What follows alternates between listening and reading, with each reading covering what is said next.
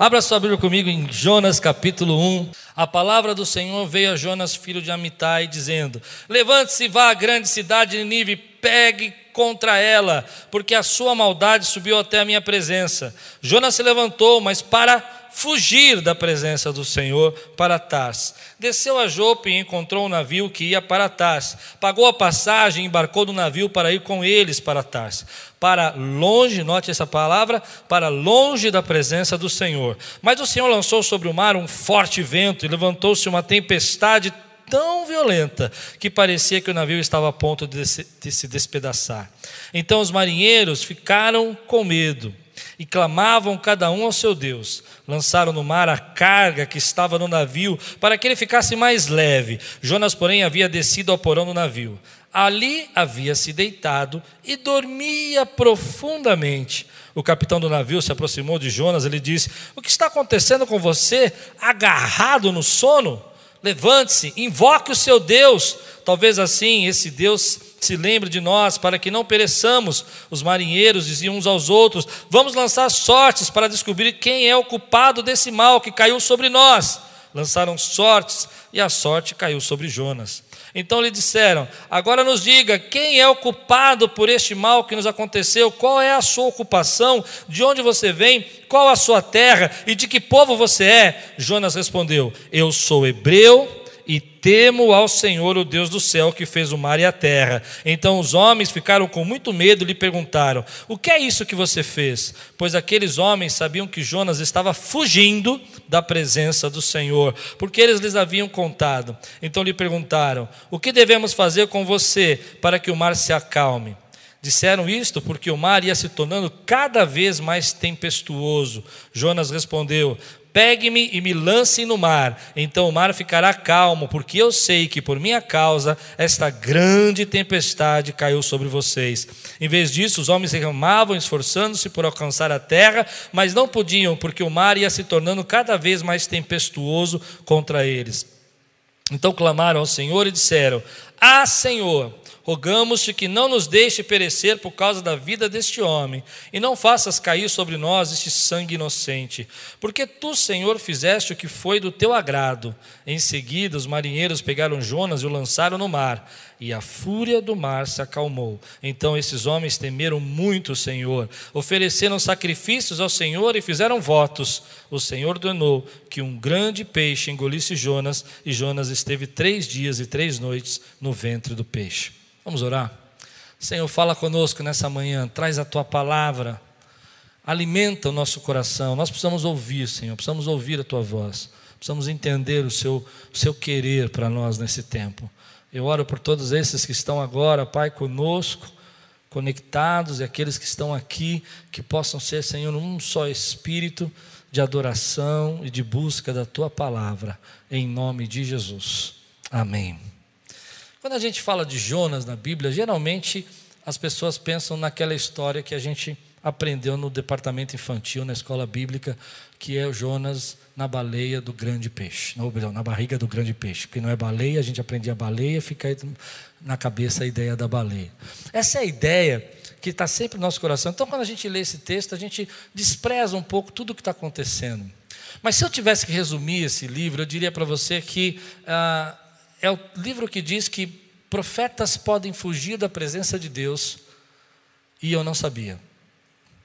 Pessoas espirituais podem fugir da presença de Deus e eu não sabia. Quando você lê esse livro pela primeira vez, sem saber tudo que vai acontecer, é interessante você ver um livro desse na Bíblia dizendo assim: e Jonas fugiu da presença de Deus. Como assim? Jonas não era um profeta? Jonas não era um homem de Deus? Jonas não era um homem usado por Deus? Como é que ele pode fugir da presença de Deus? Como é que ele pode se afastar dos caminhos do Senhor e tomar uma decisão totalmente contrária daquilo que é a vontade de Deus?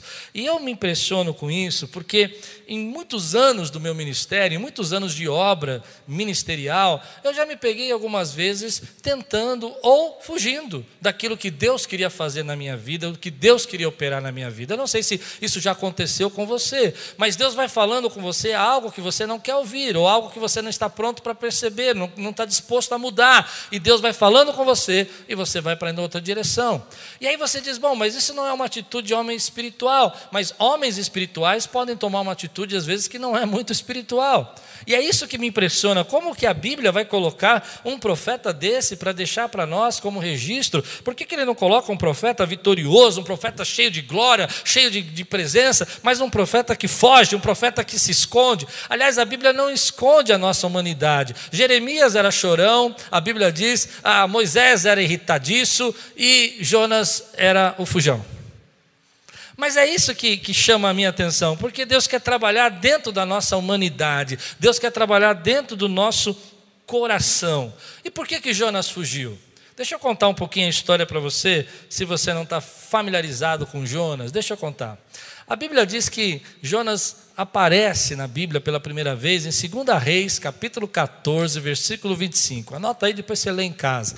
Ele é um profeta que está ali pregando no reino de Jeroboão II, no reino do norte, o reino que se afastou de Deus, o reino da Samaria.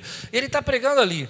Ele está falando do Senhor, está dizendo a verdade, e ele profetiza que Israel vai reconquistar as terras que havia perdido e as fronteiras iam ser de novo colocadas no lugar onde Deus tinha determinado. E aquilo que ele profetizou se cumpriu. Ele é um profeta social, ele é um profeta não de revelações, assim diz o Senhor, mas um profeta de mostrar a injustiça, mostrar como o rei estava errado. E a Bíblia diz que ele estava fazendo isso. Ah, no tempo que ele viveu, viveu 743, 780 a 740, ele foi um dos profetas ali proeminentes. Foi contemporâneo de Oséias, foi contemporâneo de Amós, todos pregando ao mesmo tempo.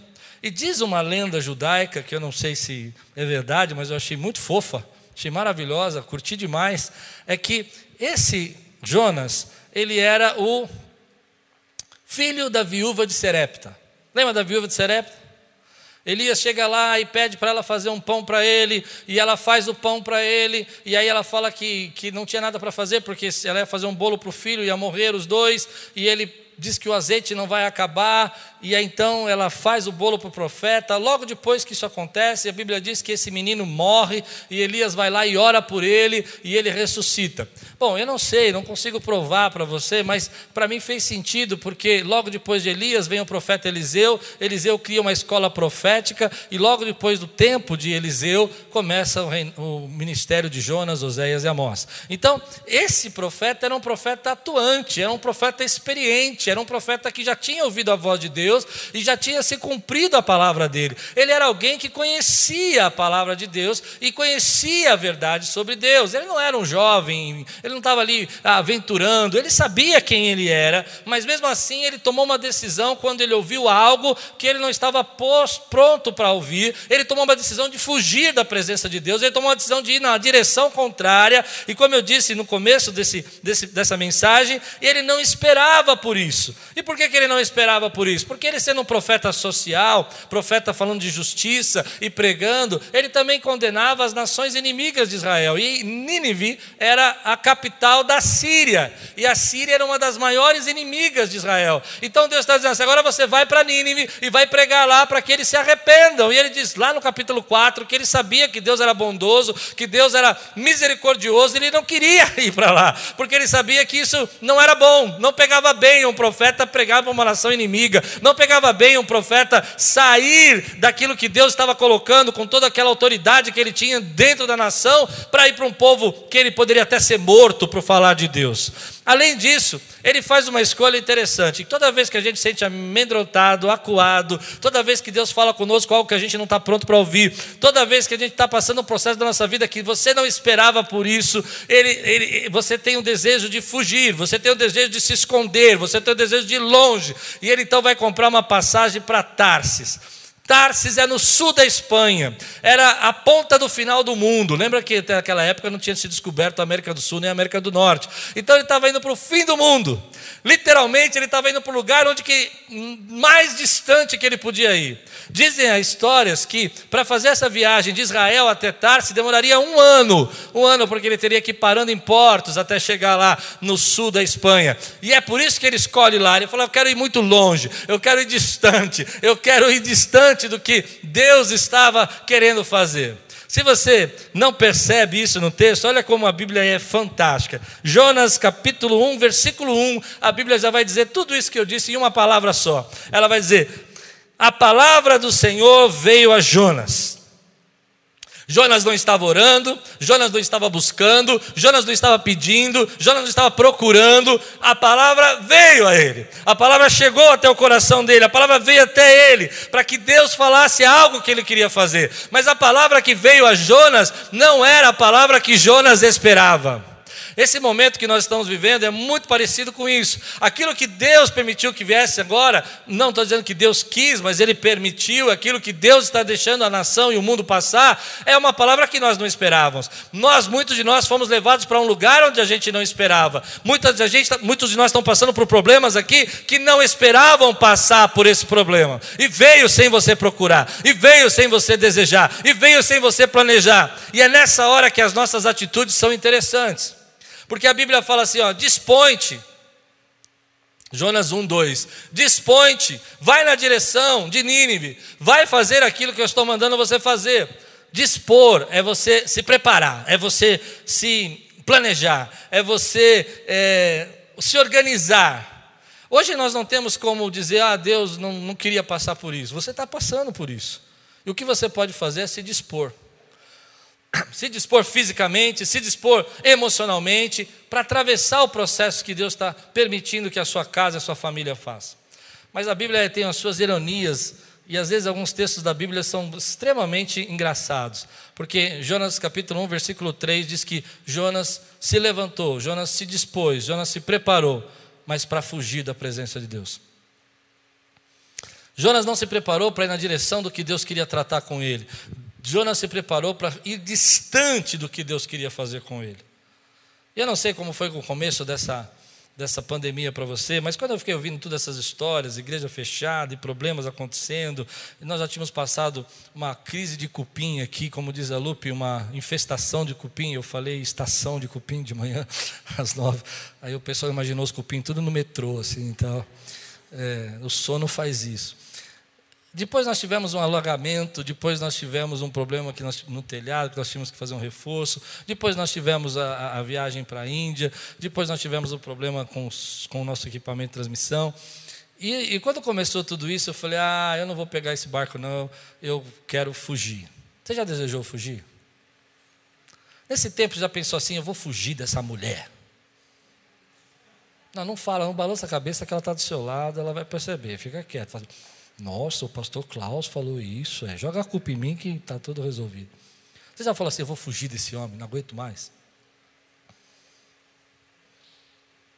Vem algo que a gente não espera, vem algo que a gente não queria que viesse, e nesse momento a primeira reação que a gente tem é: eu vou para Tarsis. Só que Tarsis não existe para nós, pessoal.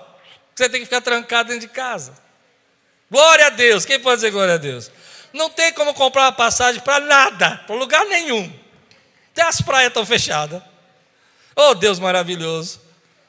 Tarsis era o lugar da moda naquela época, né? Era o lugar, Nínive era, seria assim como você pregasse para um lugar é, de extremamente, de extremamente difícil para alguém entender que você foi lá pregar. Mas Tarsis seria um lugar chique para você pregar. Então Jonas falou assim: sabe uma coisa? Deus está me mandando para Nínive e eu vou para Tarsis. Eu vou lá no sul da Espanha e vou no fim do mundo, você. E Deus fala para ele: você está fugindo do quê? Essa é uma questão que veio no meu coração. Às vezes a gente, nesse tempo, gasta tanta energia, ao invés de nos fortalecer para ir na direção de Deus, para se afastar de Deus. Eu não sei porque eu estou pregando isso, mas eu estou na fé que Deus está falando com alguém aqui. Se alguém pode dizer amém, diga amém. Tem gente que está assistindo aí e que está gastando tanta energia, ao invés de se aproximar de Deus. Olha que interessante, ele desce a Jope, de Jope ele encontra o um navio, o navio que ele encontra, ele compra uma passagem, porque ele sabe que é o fim do mundo. E ele está gastando tanta energia para ir para longe de Deus, que ele podia gastar essa energia para ir para perto de Deus. Às vezes a gente não percebe que a gente faz. Uma, nós criamos a nossa rota, e a nossa rota, às vezes, nos levar para perto de Deus, está nos levando para longe de Deus. Meu querido, se nesse tempo Você não entendeu que eu e você não somos nada, que nós somos dependentes de Deus para tudo, que não adianta você ter o que você quiser ter ou fazer o que você quiser fazer, mas tua vida depende de Deus, porque você não tem como quem consegue dizer amém porque eu estou dizendo? Porque você não tem como definir nada, só Deus pode definir a tua vida. A vida e a morte estão nas mãos do Senhor, diz a palavra de Deus. E aí a gente fica preso nisso, tentando criar nossas, nossos esquemas de fugir. E às vezes o fugir que eu quero falar é fugir de liberar um perdão, é fugir de encarar uma situação, é fugir de você é, ligar para alguém e falar assim: olha, eu preciso perdoar você, eu preciso que você me perdoe. E a gente vai criando jeitos para fugir. A gente foge ligando a televisão, a gente foge é, é, assistindo, um, um, ligando o celular no TikTok 50 mil horas por dia. Tudo bem, amigos ainda? E aí você fica fugindo, fugindo da sua realidade, fugindo da sua vida, fugindo daquilo que você está passando, fugindo do momento que você está vivendo. Eu até entendo que isso é bom por um momento, você espairecer, mas chega uma hora que você precisa parar de fugir e enfrentar aquilo que Deus está colocando na sua frente, porque Deus está dizendo: se dispõe, se prepara, eu vou usar você, eu vou cuidar de você. E quanto mais a gente foge, mais para dentro da tempestade nós vamos. Quanto mais a gente foge, mais a tempestade vem para dentro de nós. Nós precisamos entender que a fuga não é a nossa saída. A fuga é às vezes chegar nesse momento, retratar algumas coisas, cuidar da nossa alma, de se aproximar de Deus. Meu irmão, como eu fico preocupado com gente que nesse tempo, ao invés de se aproximar de Deus, depois de tudo isso que viu, no começo bateu aquele medo, é o apocalipse, é o fim do mundo. Um monte de gente estava orando orando, buscando a Deus, fazendo jejum, jogando sal grosso. Não, sal grosso não. Mas. Mas agora o medo está passando e você começa a voltar, ao invés de se aproximar de Deus. É tempo de você se aproximar ao Senhor, meu querido. Deus tem um chamado na tua vida. Quem pode dizer amém? Você começa a olhar para isso e você percebe que nós vamos criando nossos jeitos de fugir. Mas antes de chegar nisso, que eu quero falar de fuga, a Bíblia diz: depressa depressa, se prepara, se arruma. Eu sei de muita gente, querido, que não esperava por isso. Não esperava por esse momento. Eu mesmo não esperava por isso. E, e eu não quero ir para esse lugar que Deus me levou. Eu não quero para ir para dentro dessa situação, não quero ir para dentro dessa Nínive que Deus permitiu que eu fosse. Mas é nesse momento que você precisa confiar, levantar a sua cabeça e dizer: Senhor, eu estou disposto a ser teu, a confiar no Senhor. Ao invés disso, Jonas fala assim: Eu estou fora. Que é isso? Eu quero me mandar para esse lugar, eu estou fora. Eu estou fora da tua presença, eu estou fora do Senhor. Olha, eu orei, eu busquei, o Senhor quer me, eu fui um profeta, eu fui servir, e o Senhor vai me mandar para Nínive? Estou fora. Eu prefiro ficar com os meus pensamentos, eu prefiro ficar com as minhas ideologias, eu prefiro ficar com os meus posicionamentos, ao invés de me dobrar para aquilo que o Senhor quer falar comigo. Algumas lições que eu tiro dessa primeira parte, a primeira é que às vezes nós escolhemos nossa rota aos nossos olhos e não aos olhos de Deus. Ninguém sabe o que está acontecendo, ninguém sabe qual é o momento real que a gente está passando, e não é a hora de você escolher a sua rota aos seus olhos. Eu vou tomar essa decisão, eu vou resolver isso, eu vou fazer aquilo, eu vou falar aquilo, eu vou, vou destruir aquilo, eu vou construir. É hora de você buscar a rota de Deus para a tua vida. A segunda lição que eu tiro desse texto é que às vezes nós temos planos mais para fugir do que para obedecer. Eu não sei se eu prego para alguém, mas eu às vezes tenho mais planos para dar um jeito de fugir do que para obedecer. E a terceira lição é que a vida nos leva a momentos que não pedimos. Mas nessa hora, querido, o que você precisa fazer é fortalecer o seu coração e entender que Deus está no controle da tua casa e da tua vida. Quem pode dizer amém por isso? Mas toda vez que eu olho esse texto aqui, eu não sei se eu sou assim, se esse é o meu jeito de ver a Bíblia. Eu me pergunto: do que, que eu estou fugindo? Do que, que você está fugindo? Nós vivíamos um tempo que nós estávamos tão ocupados, tão cheios de coisas, tão cheios de programações, tão cheios de atividades, tantas distrações, e às vezes tudo isso era só para não se escutar. Às vezes era só para dizer para o outro: eu estou cansado. Havia um certo orgulho de você dizer assim, o tempo todo: estou cansado. Do que, que a gente estava fugindo? E do que, que a gente entra nesse processo e continua fugindo? O que, que a gente está fugindo? Às vezes nós estamos fugindo de aprofundar o nosso relacionamento, de vencer o nosso medo, de liberar o nosso coração.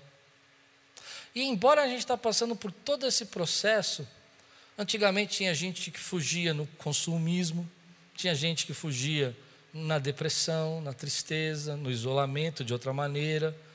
E hoje a gente talvez esteja começando, eu não sei se eu sou muito adiantado, se eu enxergo as coisas muito lá na frente, mas nós estamos começando a, a procurar outros jeitos de fugir.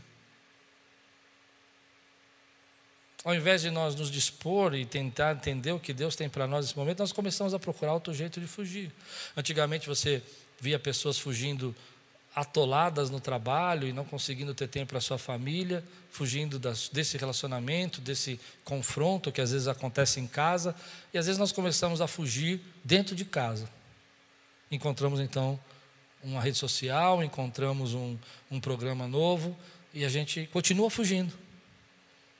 Eu não sei. Alguém recebe essa palavra aqui hoje? Escreve aí no chat aí. Eu parei de fugir. A gente precisa parar de fugir. A gente precisa entender o que Deus quer tratar conosco, porque quanto mais você foge, ah, Deus tem um chamado na tua vida e você foge. Deus tem uma palavra para você e você foge. Deus quer ter um encontro com você e você foge. Você liga, resolve maratonar uma Netflix e Deus está tocando teu coração para orar. Eu tenho certeza que, à noite eu vou pregar sobre isso, a palavra continua à noite, e, e eu vou falar para você, vou adiantar isso aqui só para você ter curiosidade de assistir à noite. É, Jonas não orou em momento nenhum. Você viu o que o capitão falou para ele? Só para aguçar o seu interesse. O capitão falou assim: O que você está fazendo aí?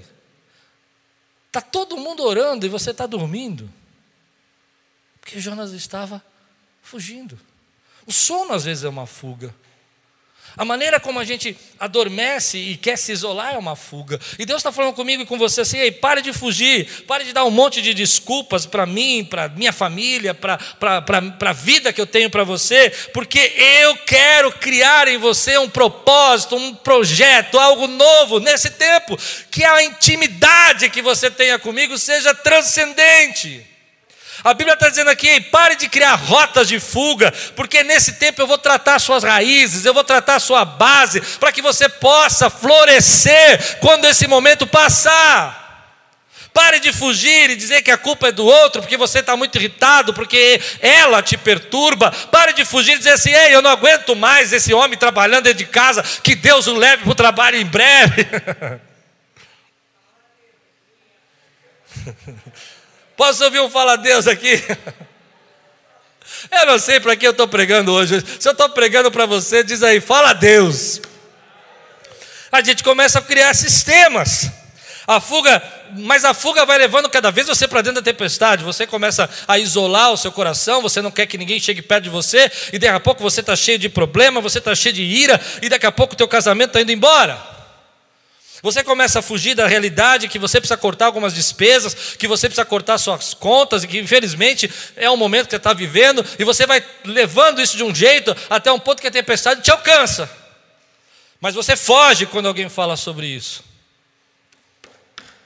Você começa a viver um momento na sua casa que você vê seus filhos se isolando, eles não estão aguentando esse momento, mas você fala, não, já tenho problemas demais, e você foge disso, e daqui a pouco você não tem mais os seus filhos porque você começou a fugir. Querido, você é um líder e líderes precisam se dispor. Você é um líder e líderes precisam enfrentar. Líderes aquele que no momento como esse são os primeiros a levantar e falar assim: Ei, eu não vou fugir, eu vou enfrentar e vou passar por esse propósito, porque eu não vou na direção da tempestade, eu vou na direção da voz e da bondade de Deus. Suas decisões vão revelar nesse momento como vai ser o seu futuro. Suas decisões vão revelar nesse momento como vai ser daqui a algum tempo na tua vida. Se a sua casa vai estar de pé, se você vai estar de pé. Não, não é a, a situação que estamos vivendo, mas são as decisões que você está tomando agora. Eu me lembro que quando isso começou, eu falei assim: Ah, Jesus, só é bom. Só é bom demais, porque se desse para fugir, eu fugia. Quando essa igreja ficou fechada e nós fizemos o primeiro culto aqui, completamente sozinhos, ainda instalando equipamentos que não estávamos, tínhamos acabado de comprar, ah, eu falei: dá uma passagem para mim, Senhor. Não é? Mas hoje eu digo para você que enfrentar foi a melhor coisa. Ir na direção da voz de Deus. Eu sei de muita gente que Deus está chamando nesse tempo, e já chamava antes, mas continua fugindo. É tempo de você voltar para as suas bases, é tempo de você voltar para o teu coração e entender que Deus está dizendo para você: pare de fugir, pare de fugir. Pare de querer deixar para amanhã o tratar de Deus na tua vida, o que Deus quer que você fale. Eu vejo muita gente é, é, fugindo. Nesse momento eu vejo muita, muita gente fugindo, às vezes na rede social, jogando culpa em tudo que nós estamos passando para alguém. Muita gente fugindo, jogando na, nesse momento na família, culpa. E Deus está dizendo: ei, pare de fugir. Sabe por quê? Porque às vezes as suas decisões não vão afetar só você. A gente acha que as nossas decisões afetam só a nós. Mas acho, acredito que Jonas nunca imaginou que ele entrando naquele navio ia levar o navio para o buraco, ia levar os marinheiros para o buraco. Ele nunca imaginou isso. Ele nunca imaginou que as consequências das nossas decisões não afetam só a nós, afetam as pessoas que estão ao nosso redor. O nosso pecado não afeta só a nós, afeta os nossos familiares, destroem os nossos relacionamentos, quebram as nossas alianças, afundam os nossos navios. Nós temos uma ideia romântica de dizer assim: a minha vida é minha, eu faço o que eu quiser, porque isso é problema meu. Só que o seu problema acaba se tornando o meu problema. Sua, os seus problemas acabam prejudicando as pessoas que você conhece, e as suas decisões podem roubar futuro de pessoas que você conhece. Se essa viagem demorou um ano mesmo, ou demoraria um ano, não chegou a demorar porque ele parou no meio, ah, Jonas atrasou a bênção de Nínive por, sei lá, quase um ano, seis meses, até ele voltar e pegar de novo. E as nossas decisões podem estar atrasando as bênçãos de gente que está orando agora. O nosso medo pode estar trazendo a bênção de gente que está buscando a Deus agora. Ah, mas eu pequei, problema é meu. Mas o teu pecado vai afetar a tua casa. Ah, mas é o meu jeito de fugir. O teu jeito de fugir vai destruir, vai trazer você para dentro da tempestade. Ei, eu não sei do que você está fugindo agora, mas eu digo para você: confia no Senhor, Deus está no controle da tua vida. Eu gosto muito do versículo 3. Eu vou dar spoiler agora. Alerta de spoiler. Capítulo 3, versículo 1. Vou pular um capítulo que à noite nós vamos estudar o 2. Eu gosto muito desse versículo, chama, diz assim: A palavra do Senhor veio a Jonas pela segunda vez. Quando eu era garoto, Deus me chamou muito cedo para ser pastor. E eu resolvi fugir. Porque meu irmão era um pastor incrível. Tinha sombra do meu irmão, tinha amigos. E eu não era um garoto bonzinho. Então, quando Deus começou a me chamar, eu falei: não, isso não é para mim, não é o que eu esperava. Eu esperava ser um dono de uma empresa, ser um, alguém da área de marketing, eu não esperava ser pastor, eu não, esperava mesmo. O que Deus me chamou me fez fugir. Mas é interessante que um dia eu entrei numa igreja, um pastor que já partiu para a glória estava pregando, e ele abriu esse texto em Jonas capítulo 2, versículo 1, e levantou a mão e disse assim: E veio a palavra do Senhor pela segunda vez a Jonas. E ele ficou 40, 50 minutos repetindo e pregando, e veio a palavra do Senhor a segunda vez a Jonas. E veio a palavra, e aquilo começou a entrar no meu coração, diz assim: Rei, hey, Deus é Deus de misericórdia, Ele tem uma segunda palavra para você. Às vezes nós estamos querendo desistir de Deus, mas Deus não desiste de nós. Às vezes Jonas tentou desistir de Deus e tentou dormir no meio de uma tempestade, tentou ser jogado ao mar e acabar com a vida dele, desistir de Deus. Deus, mas Deus não desistiu de Jonas. Tem muita gente nesse tempo que as coisas estão complicadas, a, a, situação financeira está mudando, o mundo está mudando, o que você queria fazer você não pode fazer, o que você tinha poder para fazer você não tem, e você acha que então você tem não desistir de Deus, talvez não seja a palavra correta, mas você, você se afasta, você foge, você não quer se aprofundar, mas Deus não deixou de estar com você em nenhum momento da tua vida. Você pode até pensar que desistiu dele, mas ele não desistiu de você. Ele tem uma segunda chance, ele tem uma segunda voz, ele tem uma segunda palavra, ele tem um segundo convite para a tua vida. Deus tem uma segunda chamada para você. Ah, meu irmão, como isso fala no meu coração. Eu vejo muita gente que às vezes com raiva desse momento, do tempo que nós estamos passando, escrevendo coisas sobre a igreja, escrevendo sobre Deus, falando mal de pastores, falando mal da igreja, falando mal de pessoas, falando mal da família. E eu falo, meu Deus, e falando mal de Deus. E no final eu fico pensando, bom, ela, ela desistiu de Deus, mas ela não sabe, ela não sabe que Deus não desistiu dela, que ainda está levando tempestades, está mandando situações, está mandando uma baleia, um, um grande peixe para trazê-la de volta, porque Deus não desiste de você. É muito forte isso para mim. É, eu fiquei pensando nessa noite, quando terminei de preparar essa mensagem, eu entrei numa crise. Se Deus mandou a tempestade, como diz a Bíblia, e a Bíblia diz isso, ah, Jonas não tinha escolha a não ser fazer a vontade de Deus. E aí eu fiquei orando, eu falei, mas Deus, isso não é legal, né? Eu só obrigar a pessoa a fazer o que o senhor quer, né? E aí Deus me colocou no coração, mas eu amo tanto que eu trago de volta aquilo que está perdido. Que às vezes você não sabe o que você quer. Às vezes você nem sabe o que você quer. Deus tem uma segunda palavra para o seu casamento, Deus tem uma segunda palavra para a sua vida espiritual, Deus tem uma segunda palavra para a sua família. Ah, meu irmão, como isso é forte no meu coração. Deus tem um segundo chamado para mim, um segundo chamado para você, um tempo novo para esse tempo. E há coisas que ele tinha falado para você há 10, 15 anos atrás que você não podia obedecer, porque você estava preocupado com as suas coisas. Deus estava assim, e falou pela segunda vez ao Klaus, e diz: Eu vou fazer isso. Vai, se dispõe, se prepara para aquilo que eu tenho que fazer na tua vida. Às vezes eu fico olhando essas pessoas bravas na internet falando de Deus, agora virei ateu. E eu falo: Você desistiu de Deus, mas Deus não desistiu de você. E Ele vai conduzir você, se for necessário, para dentro de uma tempestade, para dentro de uma, de uma, de um grande, barriga de um grande peixe, mas Ele vai trazer você de volta porque Deus não desistiu de você. Sabe, Deus é maravilhoso porque às vezes na Sua palavra Ele fala para nós: Eu tenho uma segunda voz para você. Eu me lembro de uma vez que Jesus estava fazendo um milagre, é um único milagre que tem assim na Bíblia, que Jesus olha, então ele toca aquele, aquele cego e ele não enxerga.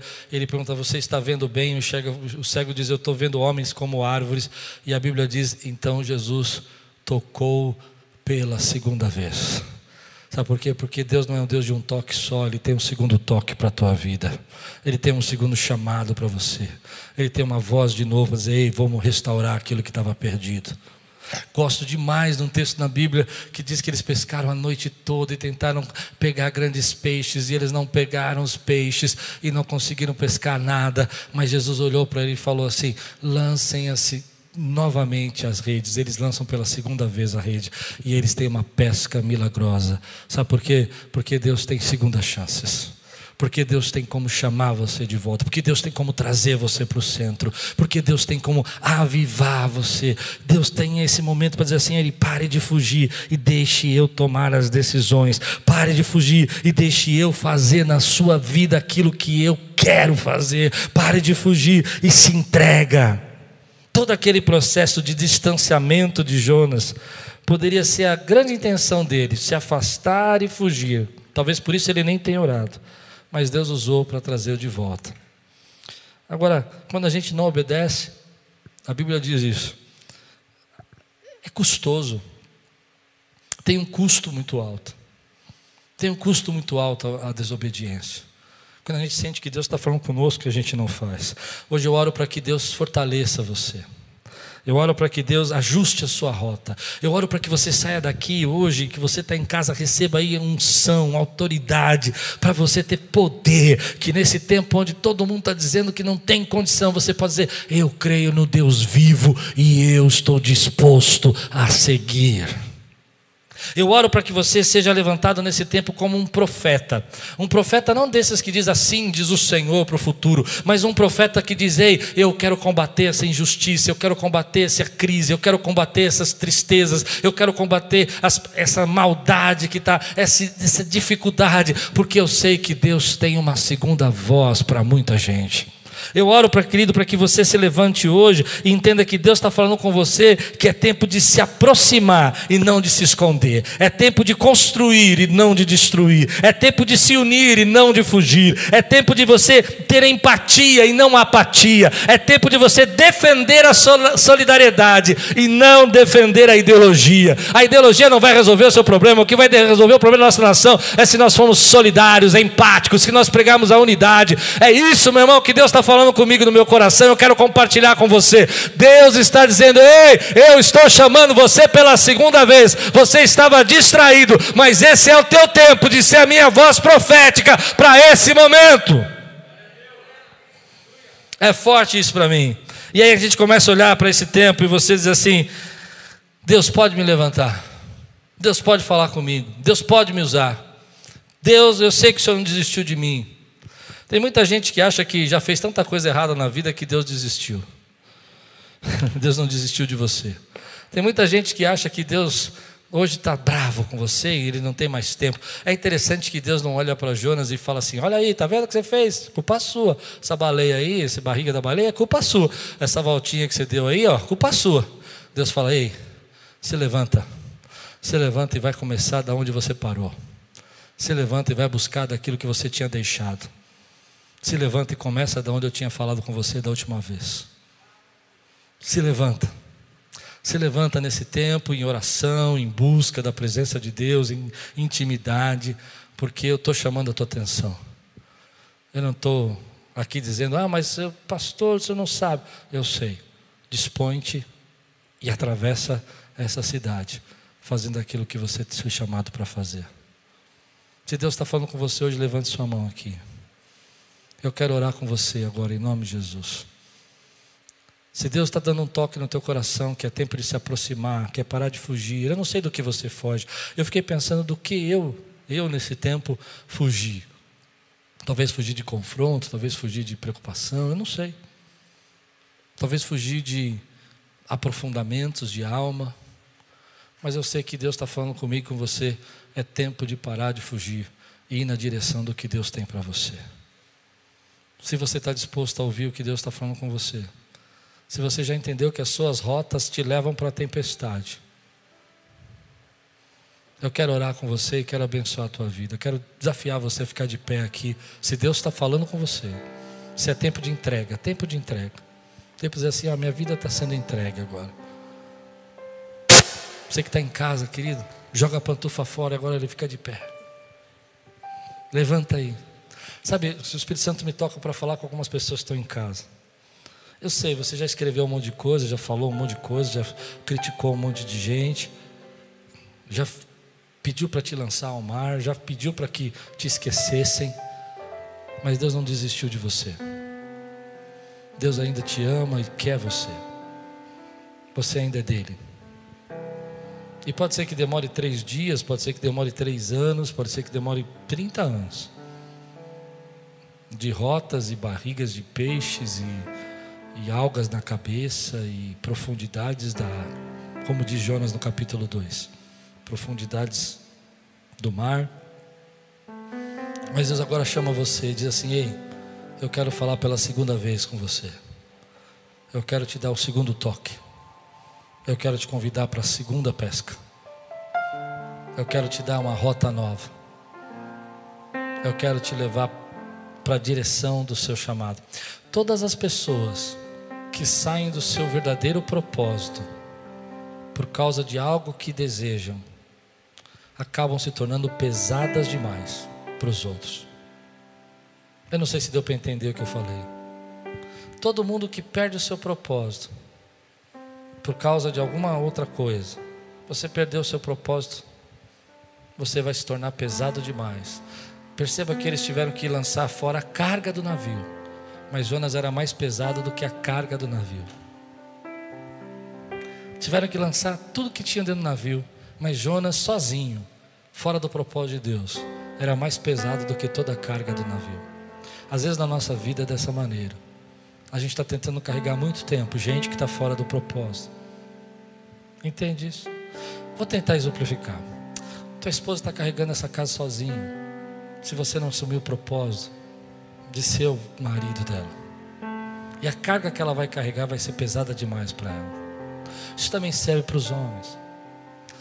Teu marido está carregando essa casa sozinho. Mas se você perder o propósito de ser a esposa dele, de ser a esposa, a carga que ele vai carregar vai ser pesada demais. Que ele não vai conseguir carregar sozinho. Na nossa vida espiritual é a mesma coisa. Se você perde seu propósito, o peso é muito grande.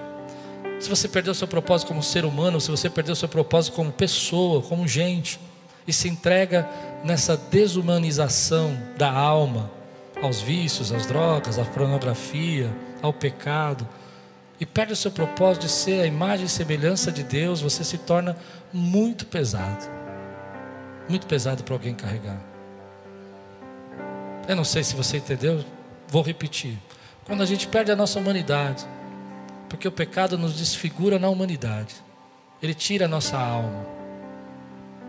O pecado, as drogas, os vícios, a pornografia, a ira, a inveja, o egoísmo, ele desfigura a nossa alma e tira a gente do propósito de ser a imagem e semelhança de Deus. Vem o Espírito Santo para restaurar essa imagem e semelhança de Deus na nossa vida. Mas se você perde essa imagem e semelhança de Deus, você se torna tão pesado, tão pesado, que as pessoas que estão ao seu redor não conseguem carregar você. O navio afunda e as pessoas que estão com você afundam. Esse é o tempo de Deus trazer você de volta, santificar a tua vida, buscar a presença dEle porque Deus tem um grande chamado para você. Você é a nação santa, você é o povo dele. Você é escolhido por ele. Você atravessou tudo isso para ser testemunha da glória dele. Em outras palavras, Deus vai usar você. Quantos podem receber essa palavra? Levante sua mão e diga: Senhor, a minha vida te pertence. Eu sou teu toda essa situação que eu não esperava não vai me levar para longe, mas para perto da tua presença e da tua glória. Dá aquele glória a Deus que estava entalado aí no teu pescoço. Dá um grande glória a Deus.